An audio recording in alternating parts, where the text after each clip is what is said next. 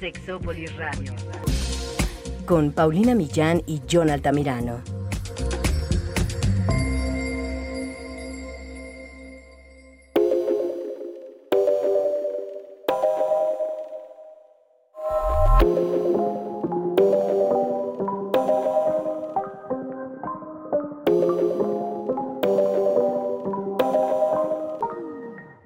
¿Qué es la eyaculación femenina? ¿Es algo nuevo que se descubrió recientemente? ¿Será lo mismo que la orina? ¿Será lo mismo o diferente que el squirt? ¿Todas las mujeres o solo algunas mujeres pueden eyacular? ¿Qué porcentaje de mujeres eyacula? ¿A qué edad ocurre por primera vez? ¿Es como en el porno? ¿Sirve para algo la eyaculación femenina? Eh, ¿Qué color tiene? ¿Qué cantidad es? ¿Tendrá sabor? ¿Tendrá olor? ¿Qué provoca una eyaculación? ¿Tiene relación con la zona G?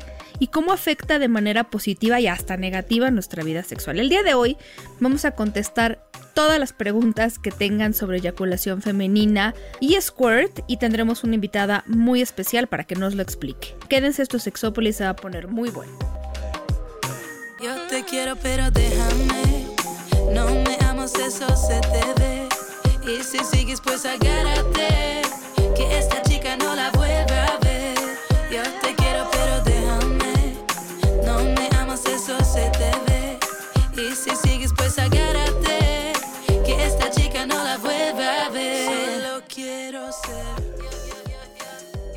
Hola, ¿qué tal? Bienvenidos y bienvenidas a Sexópolis, a una cabina que ya extrañaba yo tener a mi amiga, colega, compañera, hermana del alma, a la doctora, sexóloga, especialista en mil cosas, Caro Gonza, Carolina González Jiménez. ¿Cómo estás?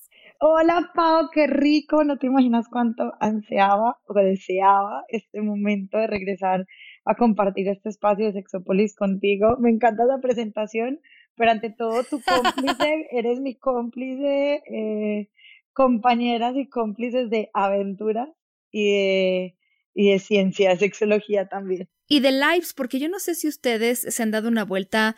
Mucha gente sé que nos sigue en Sexópolis, pero no tiene Instagram.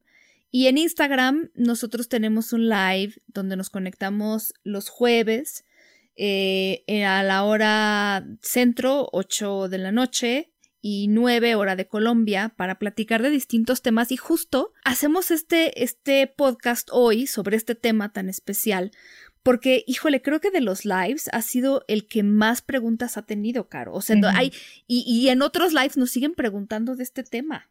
Totalmente, es un tema, Pau, que siempre nos preguntan y más yo creo que por ser sexólogas, por ser mujeres, es un tema que causa mucha curiosidad, tanto a las mujeres como a los hombres. Y eh, me recuerda mucho que fue nuestro primer live, que nos pasó de todo, que se borró, que no quedó guardado y Ah, que les sí. quedamos debiendo de cierta manera como eh, la repetición, Ajá. pero recargada a la versión 2.0. Y bueno, y qué mejor manera que traerlo hoy aquí a Sexópolis. Y sí, nuestros live han Sí. sido, llamémoslo así, producto de pandemia, porque surgieron a partir de eso, nos reunieron otra vez. Claro.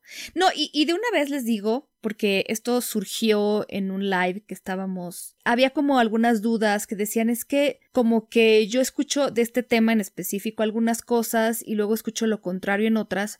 De una vez, permítanos prepararles para decirles que de este tema les vamos a hablar de lo que hay, pero hay muchas cosas que no hay. Entonces, si, si algunas cosas les dejamos con la duda, es porque la duda existe, no solo porque la tenemos nosotras, sino porque existe a nivel académico, científico y sexológico sobre algunos temas relacionados con la eyaculación femenina, porque no, no es un tema que se ha estudiado mucho. Yo siempre he criticado, y lo hemos platicado tú y yo, Caro, he criticado mucho, y me parece importante que se estudie también desde el ámbito más fisiológico y biológico, pero también me parece que hay que complementar el estudio de todo este fenómeno con la parte social, la parte psicológica y que, y que durante mucho tiempo pues no se pensó que fuera válido esto y entonces no se le daba la importancia y la seriedad. Hay muchos temas en sexología que aunque ustedes no nos los crean no se han estudiado.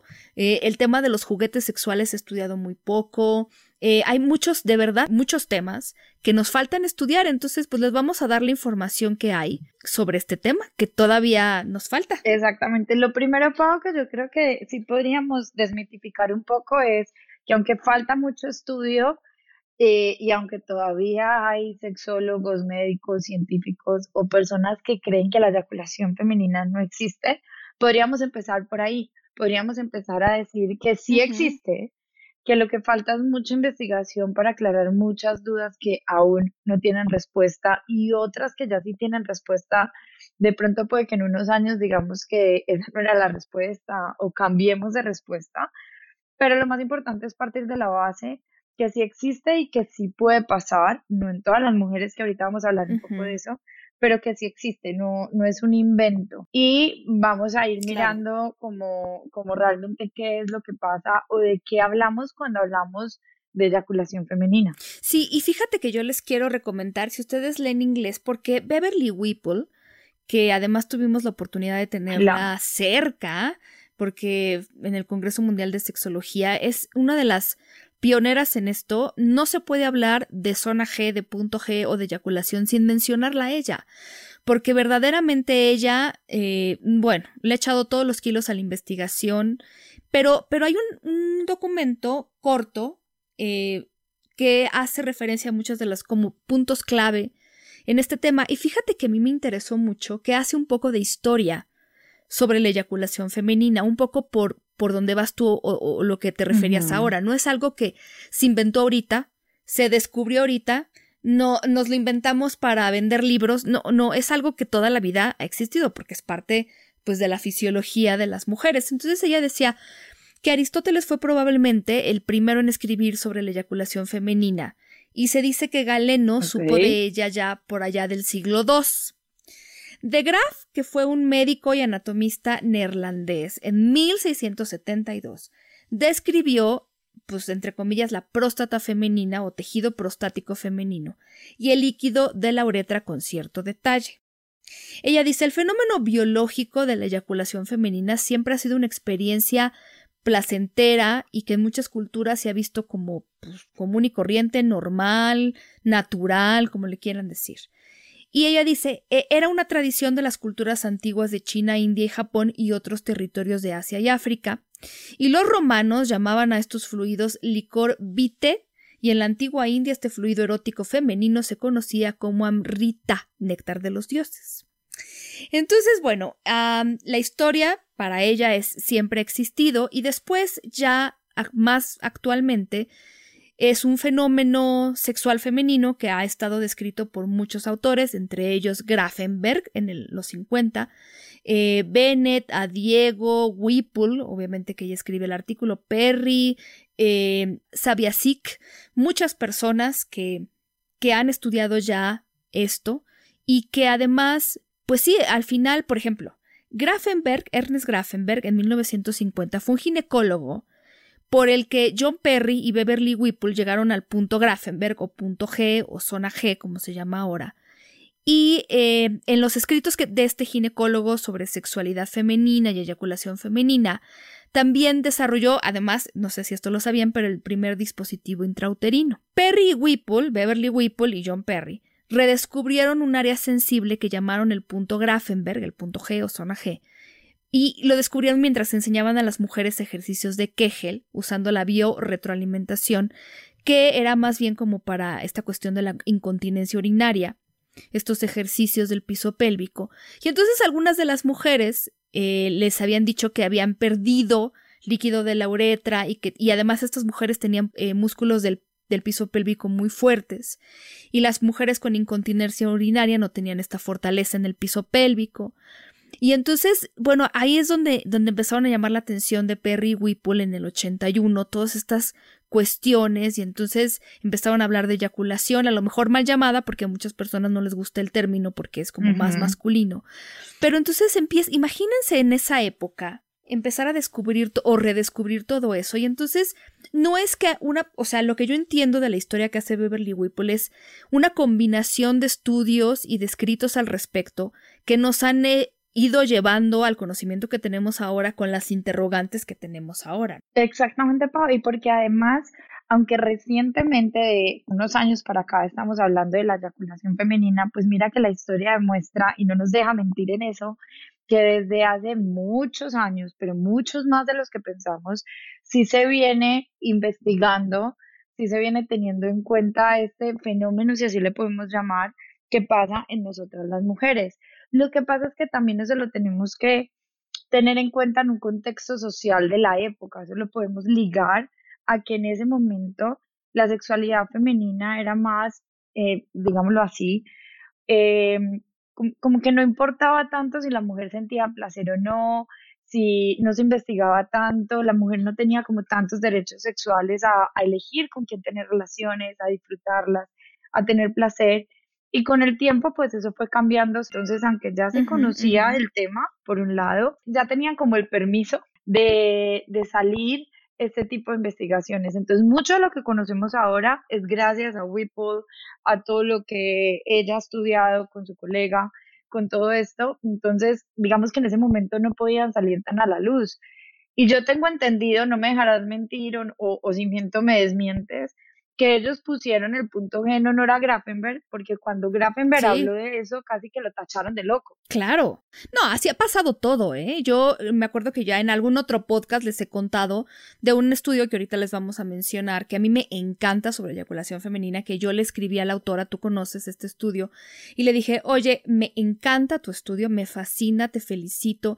Y entonces ella me platicó lo difícil que había sido para ella poder publicarlo en una revista científica porque está publicado, porque la gente le decía, no, no, no, eso que eso no existe. Y entonces así ha pasado, ese es el proceso, como que te tachan de loco en algo, luego como que retoman la idea, luego como que se ponen a estudiar y, en fin. Pero bueno, al final del día, ahí va. Creo que la pregunta que hasta ahora sigue causando polémica es sobre qué es la eyaculación. Si es lo mismo que orina, si se puede llamar squirt o gosh o lo que sea.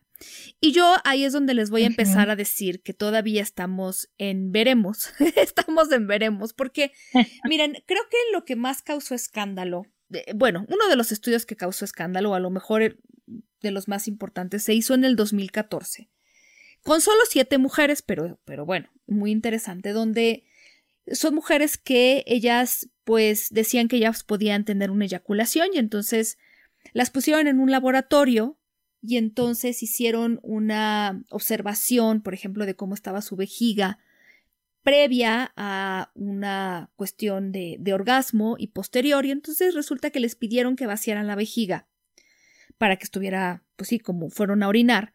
Y entonces, bueno, quedó vacía la vejiga. Después de un rato de excitación, pudieron observar que la vejiga se había llenado un poco. Y después del orgasmo, y la famosa o lo que ellas consideraban eyaculación, se observó que la vejiga se había vaciado.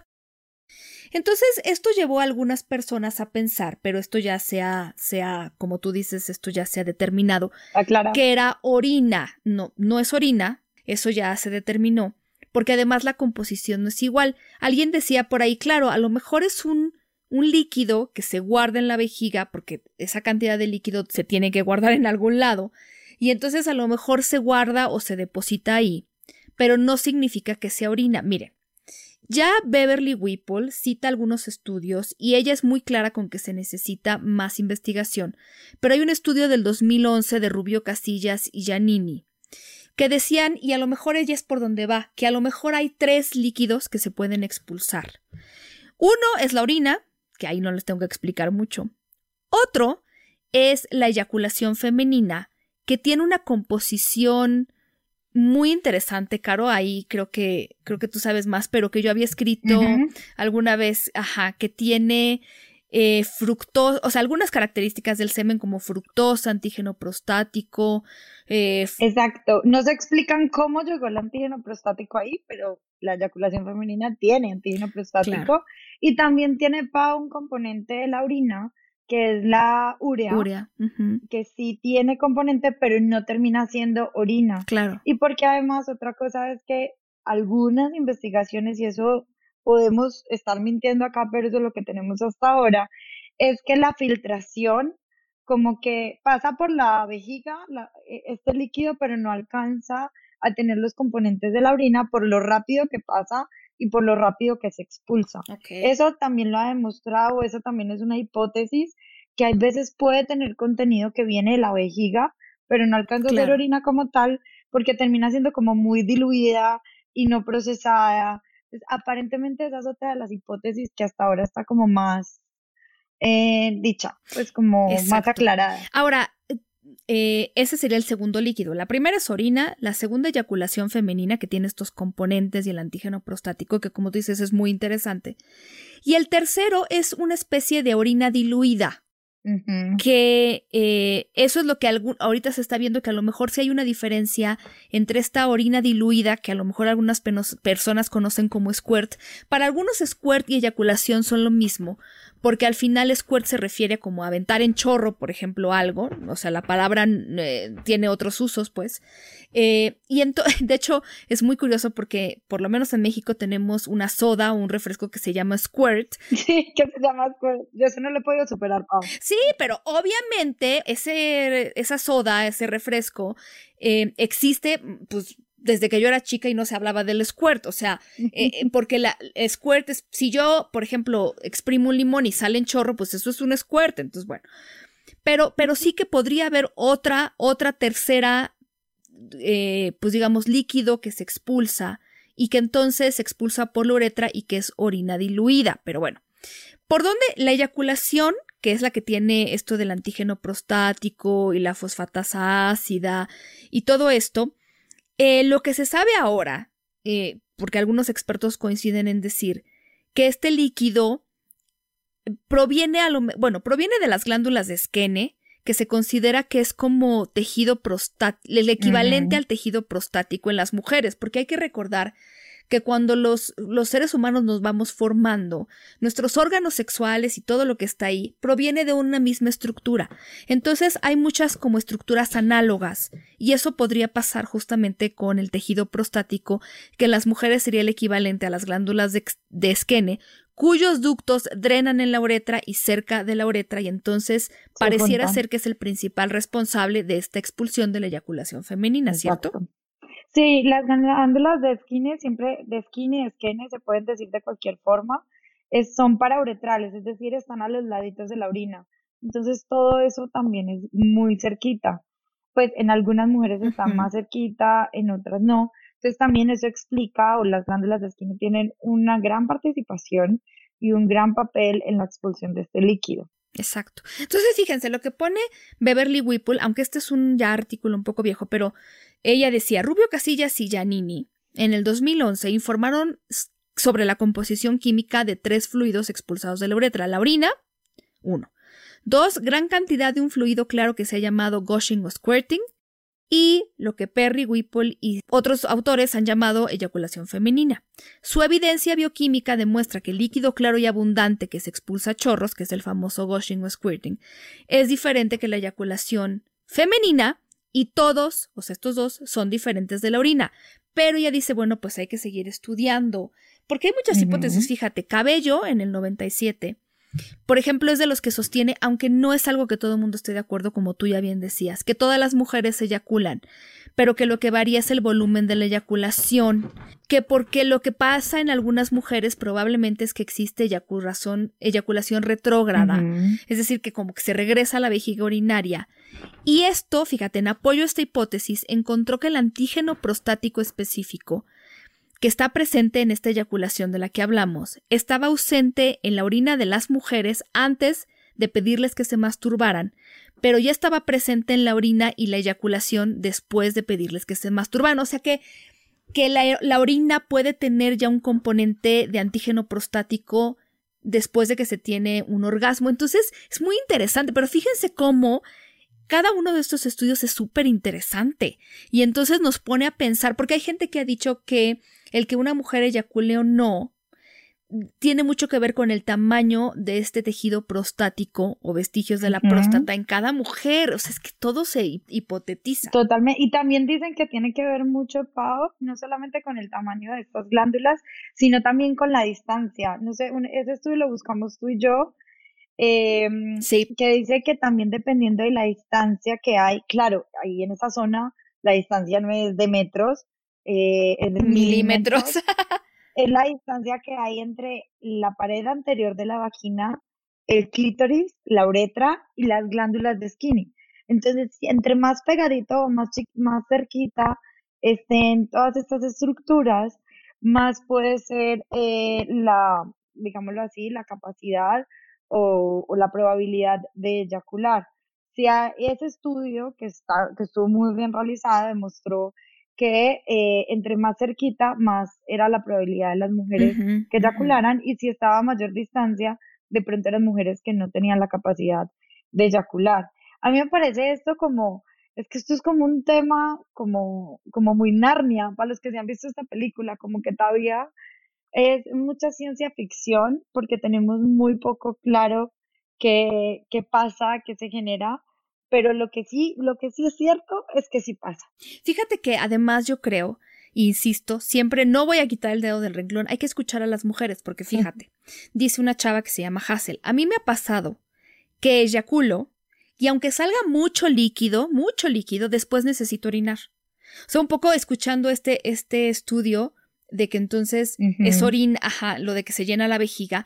Ella dice, bueno, pues yo eyaculo y después necesito orinar, me dan muchas ganas. Entonces, ¿de dónde vino todo eso si se supone que se deposita en la vejiga? Es muy interesante. Y otra chava que se llama Reina me decía, el líquido que yo expulso en un squirt no tiene color. Aunque yo esté muy deshidratada, no tiene color. Ahora, cuando voy a orinar, siempre mi orina es de un color amarillo, siempre. Aunque me tome 3 litros de agua. Entonces, qué interesante porque aquí es donde estamos viendo todas estas, qué está pasando en el mecanismo, que lo sienten diferente, porque además el color, el color para muchas mujeres que tienen esta eh, eyaculación siempre ha sido entre, claro y oí que una mujer decía, es como leche light diluida. Me dio mucha risa. porque varía mucho. Sí, este porque fíjate que hay mujeres que dicen que no es transparente, que es más lechoso como clarito. Claro, claro, claro. Sí, entonces es muy interesante porque además lo que más hemos visto nosotros y de lo que más nos preguntan a nosotras es el tema del porno. Y fíjate, Silvia Sage es una actriz a la que entrevistaron y le preguntaron sobre esto y ella dice, mira, es algo que se solicita cada vez más en mi trabajo, o sea, en la industria del porno. Y si una chica puede hacer el famoso squirt, pues sí, le pueden empezar a llover contratos. A mí no me contratan para trabajos que incluyan específicamente este acto, porque no es algo que pueda garantizar que suceda con mi cuerpo. O sea, lo que yo estoy entendiendo es que para ella es sí podría, pero no siempre me sale, entonces prefiero no pues comprometerme a algo.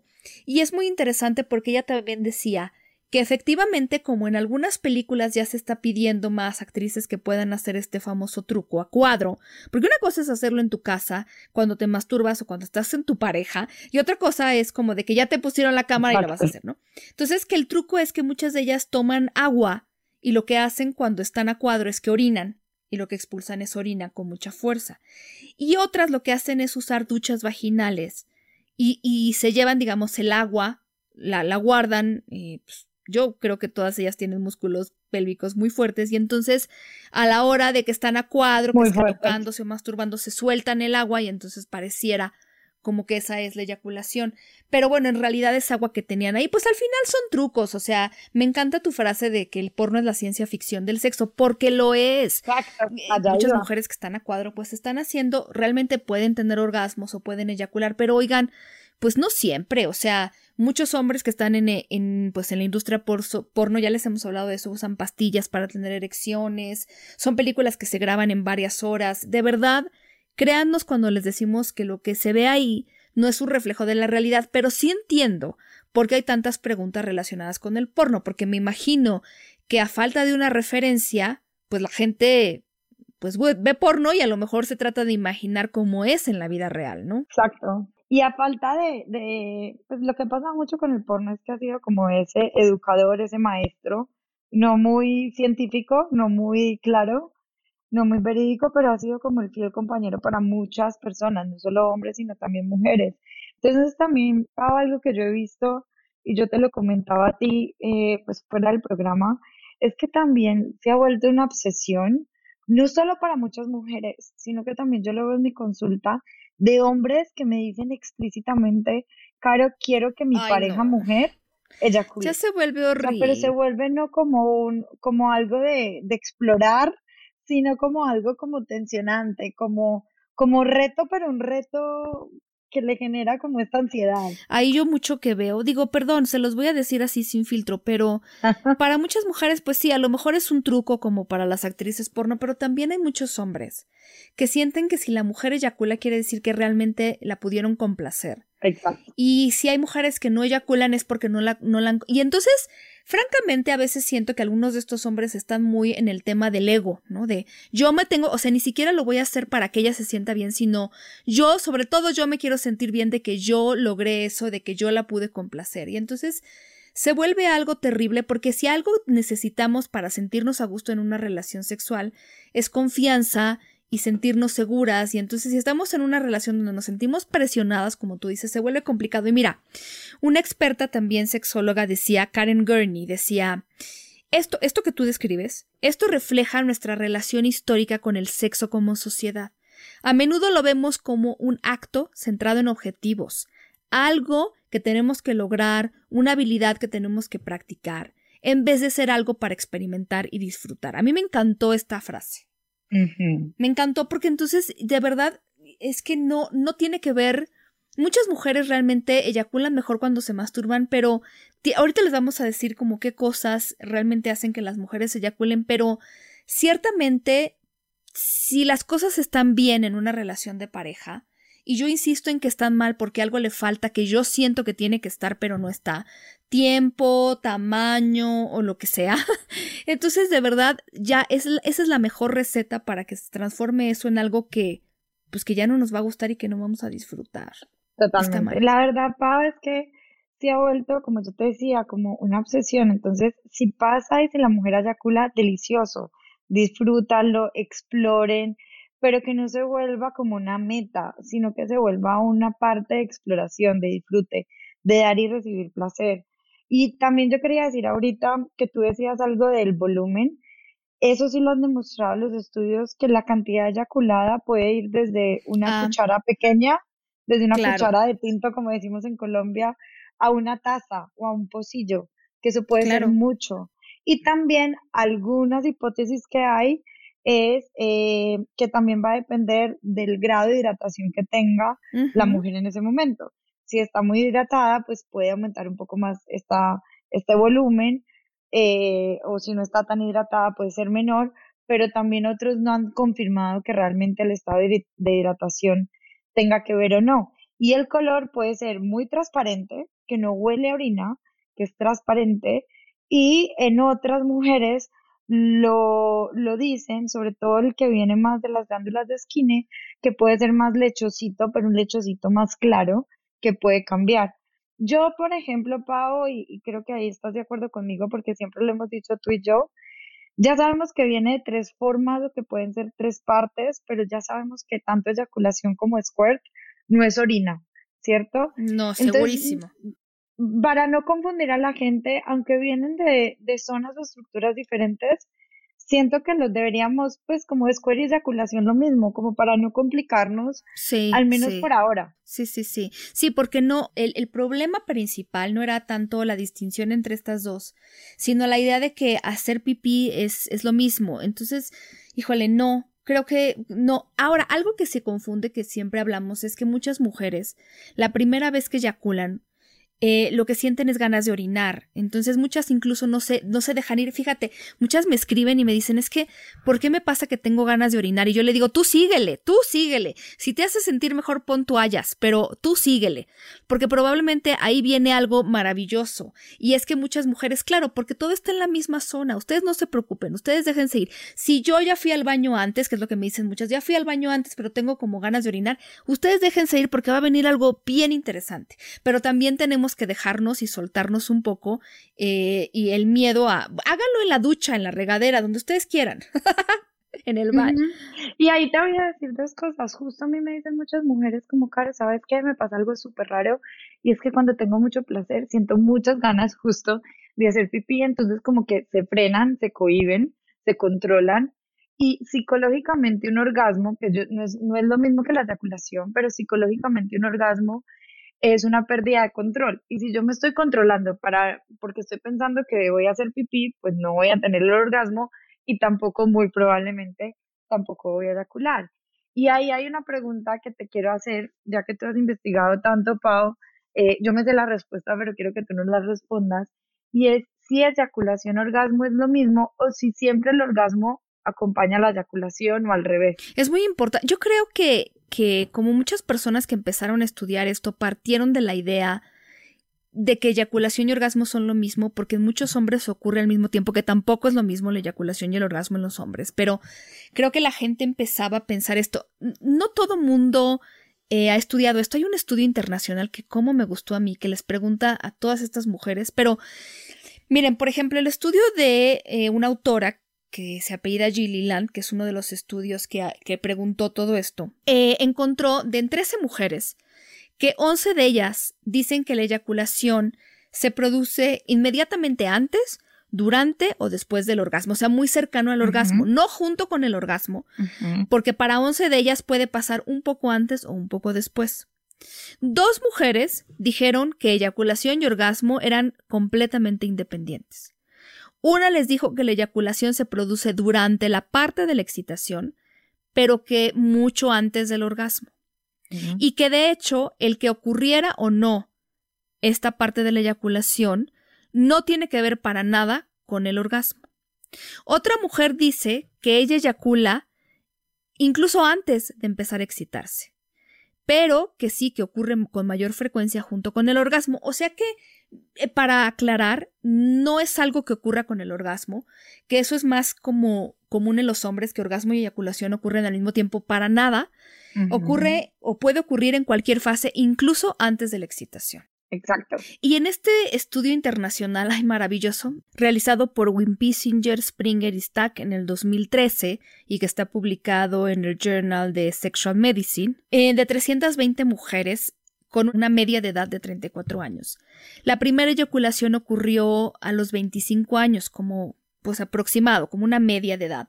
Pero por supuesto que en este otro estudio de Gilliland, las mujeres variaba, algunas había ocurrido en la adolescencia, otros a los 20, otros a los 30 y una de estas mujeres había ocurrido en los 50.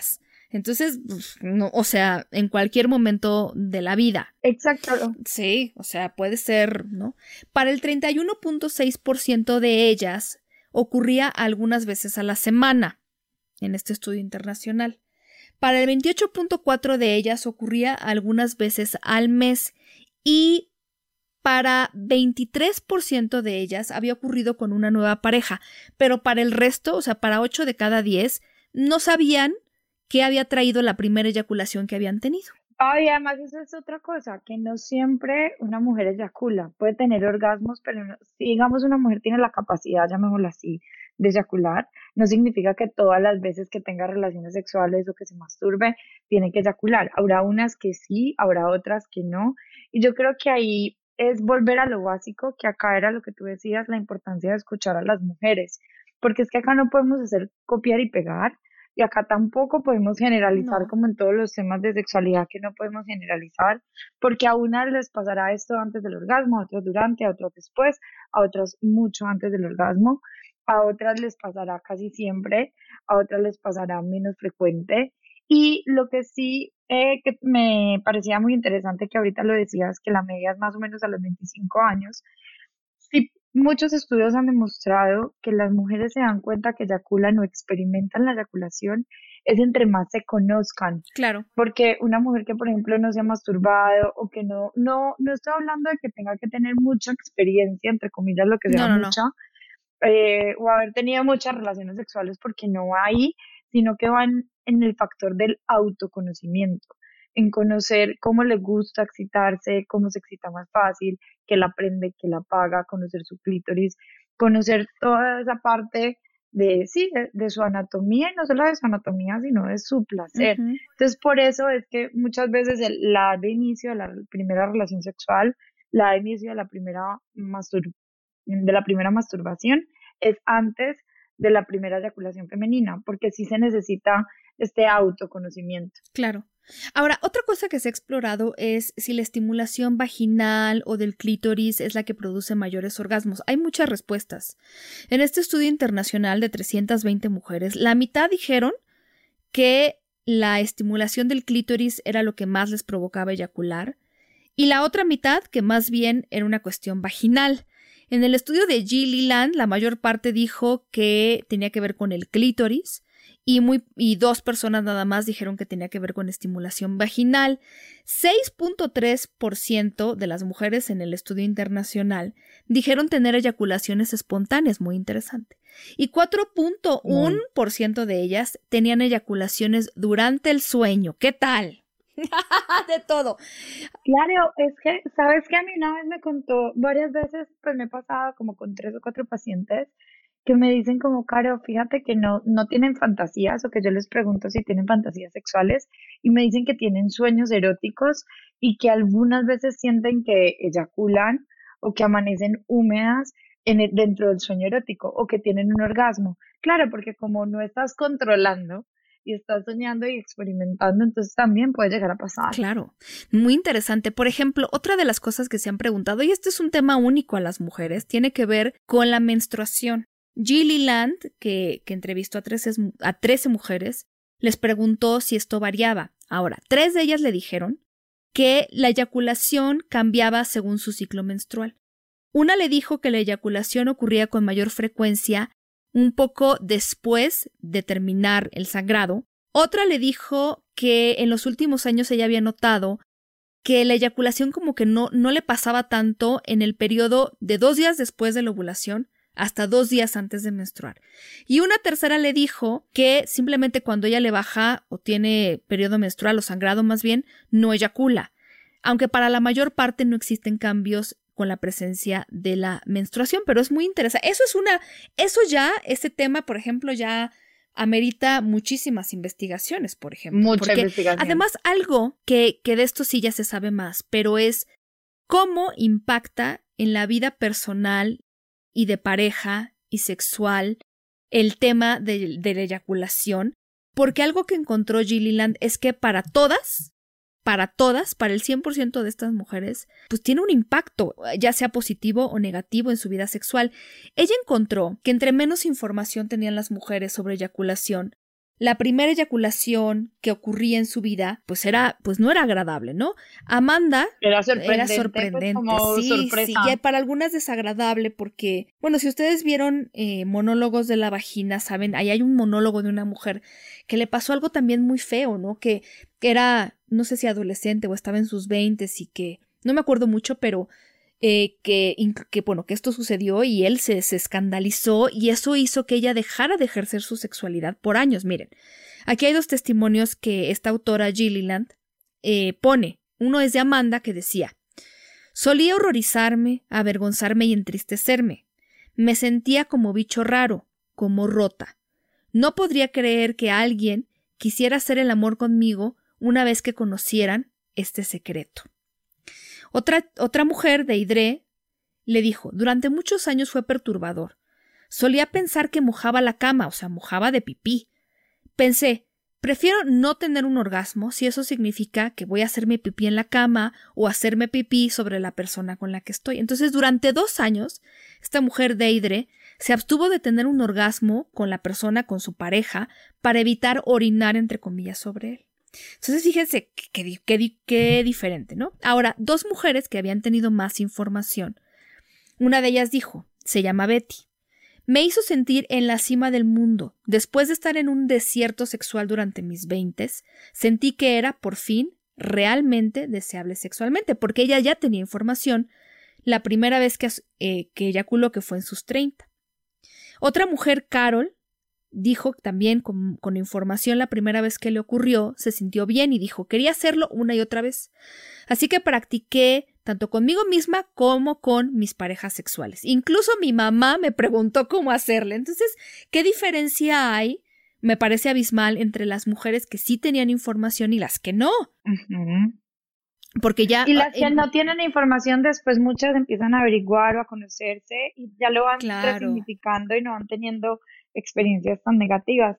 Y fíjate, Pau, que aquí, eh, porque sé que en ese estudio también está, y a mí me lo preguntan mucho, pacientes, conocidas, amigas, eh, y es algo que no, que, que es bueno que lo escuchen en programas como este o en podcasts como este para que se den cuenta que no estén solas, porque para muchas mujeres tiene mucho de positivo eyacular. Eh, inclusive hay parejas de estas mujeres que dicen que se siente mucho más rico como el calor y la humedad de la vagina y que es algo muy como muy placentero y muy rico.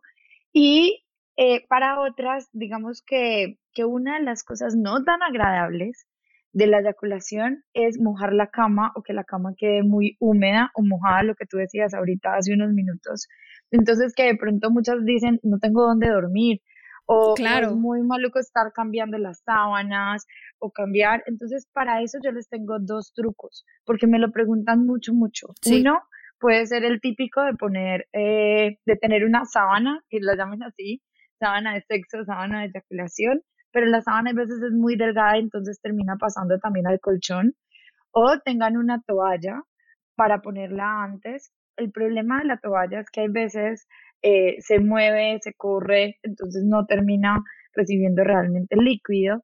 Y también hay otro que ya en Colombia se consigue, y creo que también se están consiguiendo en México, son como unos protectores de cama que venden para como de hospitales, urinaria, como para hospitales, exacto. Sí, no son los más baratos, pero tienen, están acolchonaditos y están súper bien. Exacto. No son los más lindos estéticamente hablando, pero tú los pones encima de tu colchón tampoco son los más feos, la verdad. Y se ponen, son súper absorbentes, entonces puedes estar tranquilamente porque mucho de eso limita a la mujer a decir como, es que si me masturbo, eyaculo y entonces voy a mojar la cama y ya no quiero, o, o, tengo que estar controlando eso y no me puedo como relajar o disfrutar de todo el momento. Entonces mi recomendación es busquen en su súper donde hacen el, el, supermercado, en una farmacia, estos protectores no los venden para eyaculación femenina. Creo, creo que en Amazon también. En Amazon también los encuentran. Sí.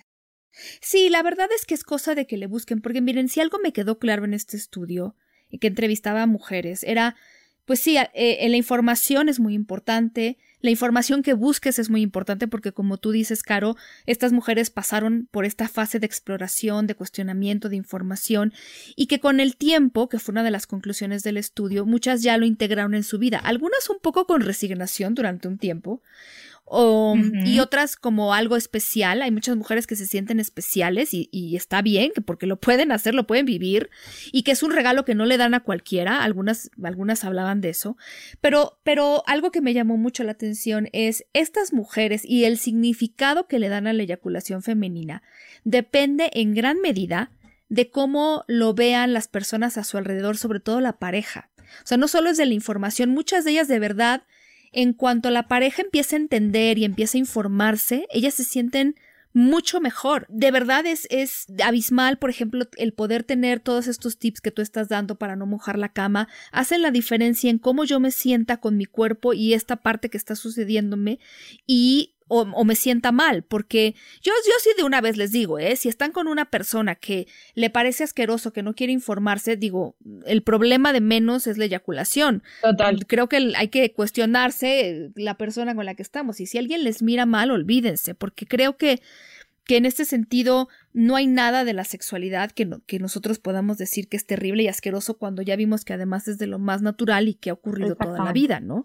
Yo creo, Pau, que también como, como cada mujer lo signifique, y porque a mí me parece muy lindo eso del estudio, que para muchas mujeres el eyacular es como un regalo, es una, mm, no digámoslo así como don, pero sí hay una que decía que era como un don y que elegía compartirlo con personas que fueran especiales para ella.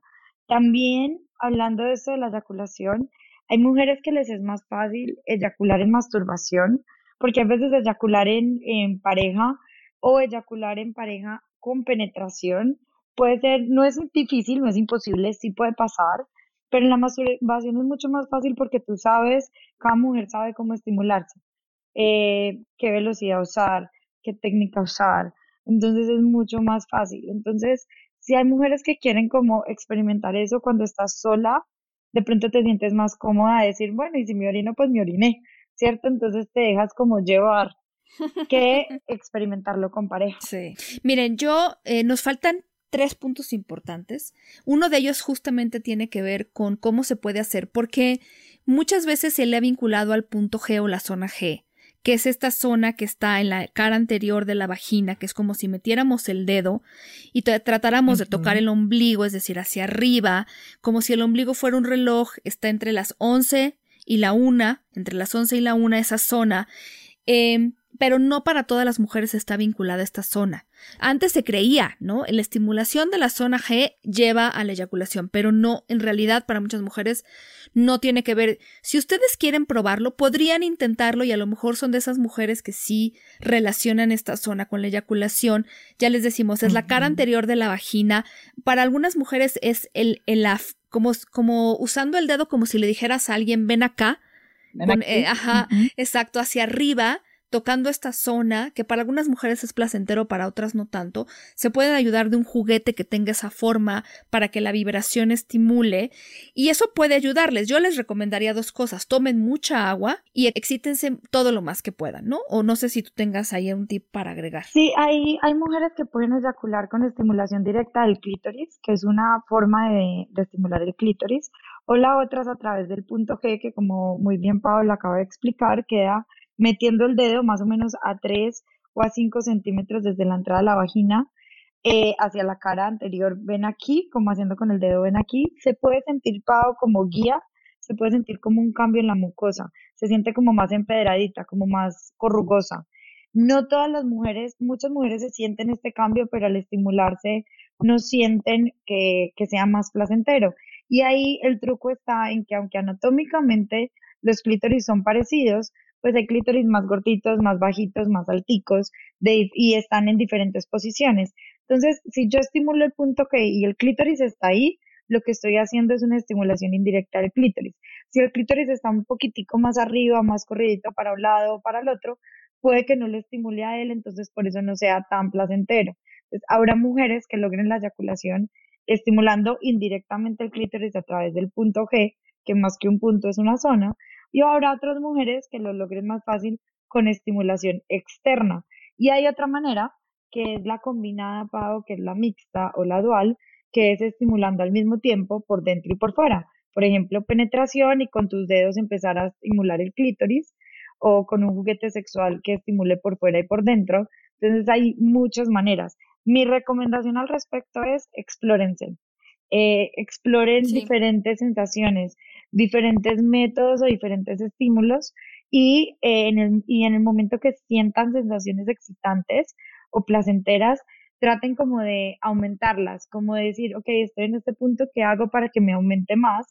Y acuérdense en que el erotismo, la excitación, el sexo es algo que no se piensa, es algo que se siente. Entonces conecten con su sensación y con su placer. Exacto. Sí, justamente, y digo, ahí, también había, ah, es que me acordé del meme este de que si, si tocas la zona G por dentro y el clítoris por fuera, te tomas un screenshot. Estuvo muy divertido. Bueno, dos preguntas más que contestamos de ustedes. La primera, si tiene alguna función. Bueno, no se sabe, pero hay gente que ha hipotetizado sobre que este líquido que expulsamos tiene como objetivo también junto con eh, la expulsión de estas otras sustancias, expulsar bacteria dañina por la uretra después de que tenemos relaciones sexuales o antes o lo que sea. Eso puede ser una hipótesis si les sirve de algo saberlo.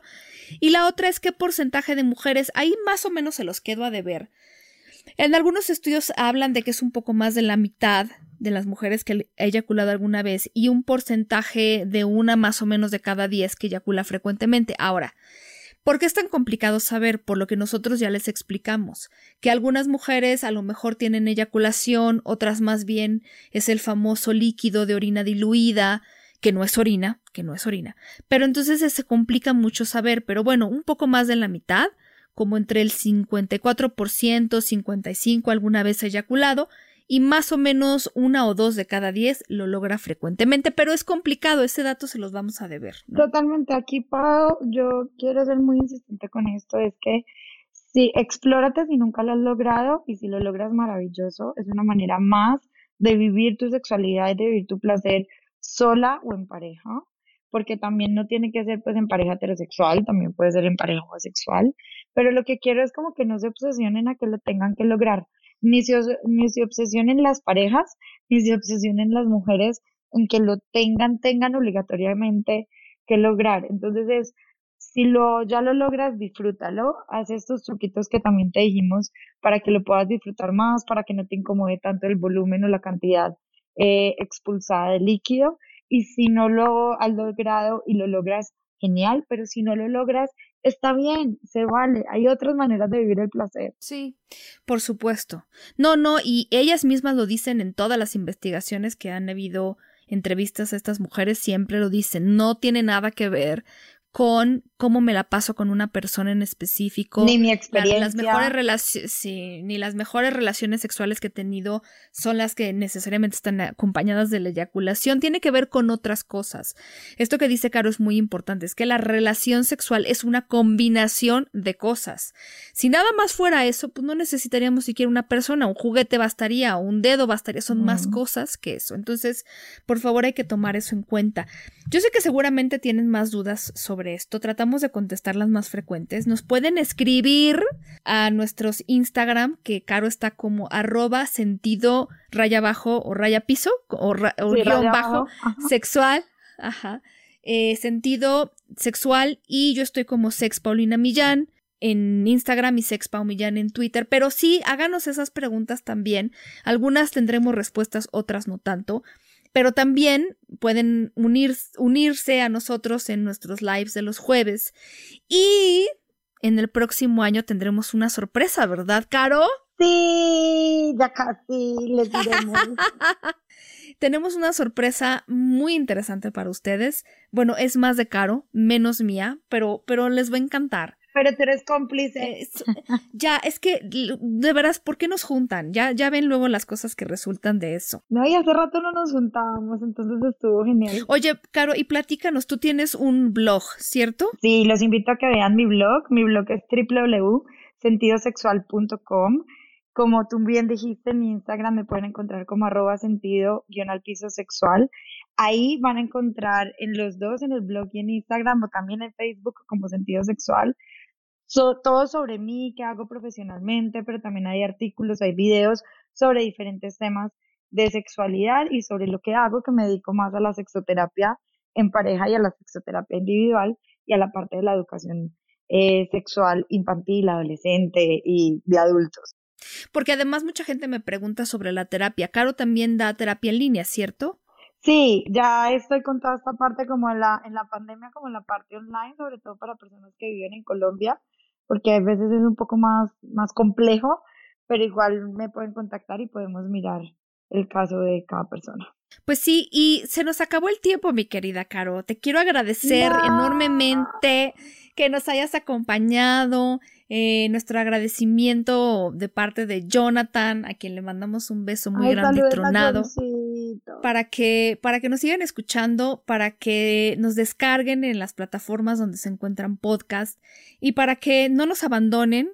Acuérdense que el trabajo que nosotros hacemos, sobre todo ahora, depende mucho de que ustedes nos recomienden, eh, y que pues si algo les gustó y les sirvió, lo compartan, ¿cierto? Y la consigna que nosotros tenemos, bueno, la de la, la, nuestra ya la conocen, que es que se porten mal y se cuiden bien, y la de caro y sentido sexual. Es que le pongan sentido sexual a nuestras vidas. Excelente. Chicos y chicas, les mandamos un beso muy tronado y nosotros nos escuchamos la próxima semana. Pau, gracias por la invitación. Bye bye. Bye bye. ¡Mua!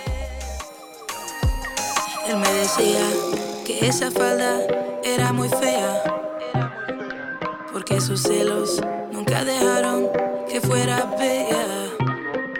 Me controlaba todas las noches, noches en vela, con sus peleas, con mi persona y la botella. Yo te quiero, pero de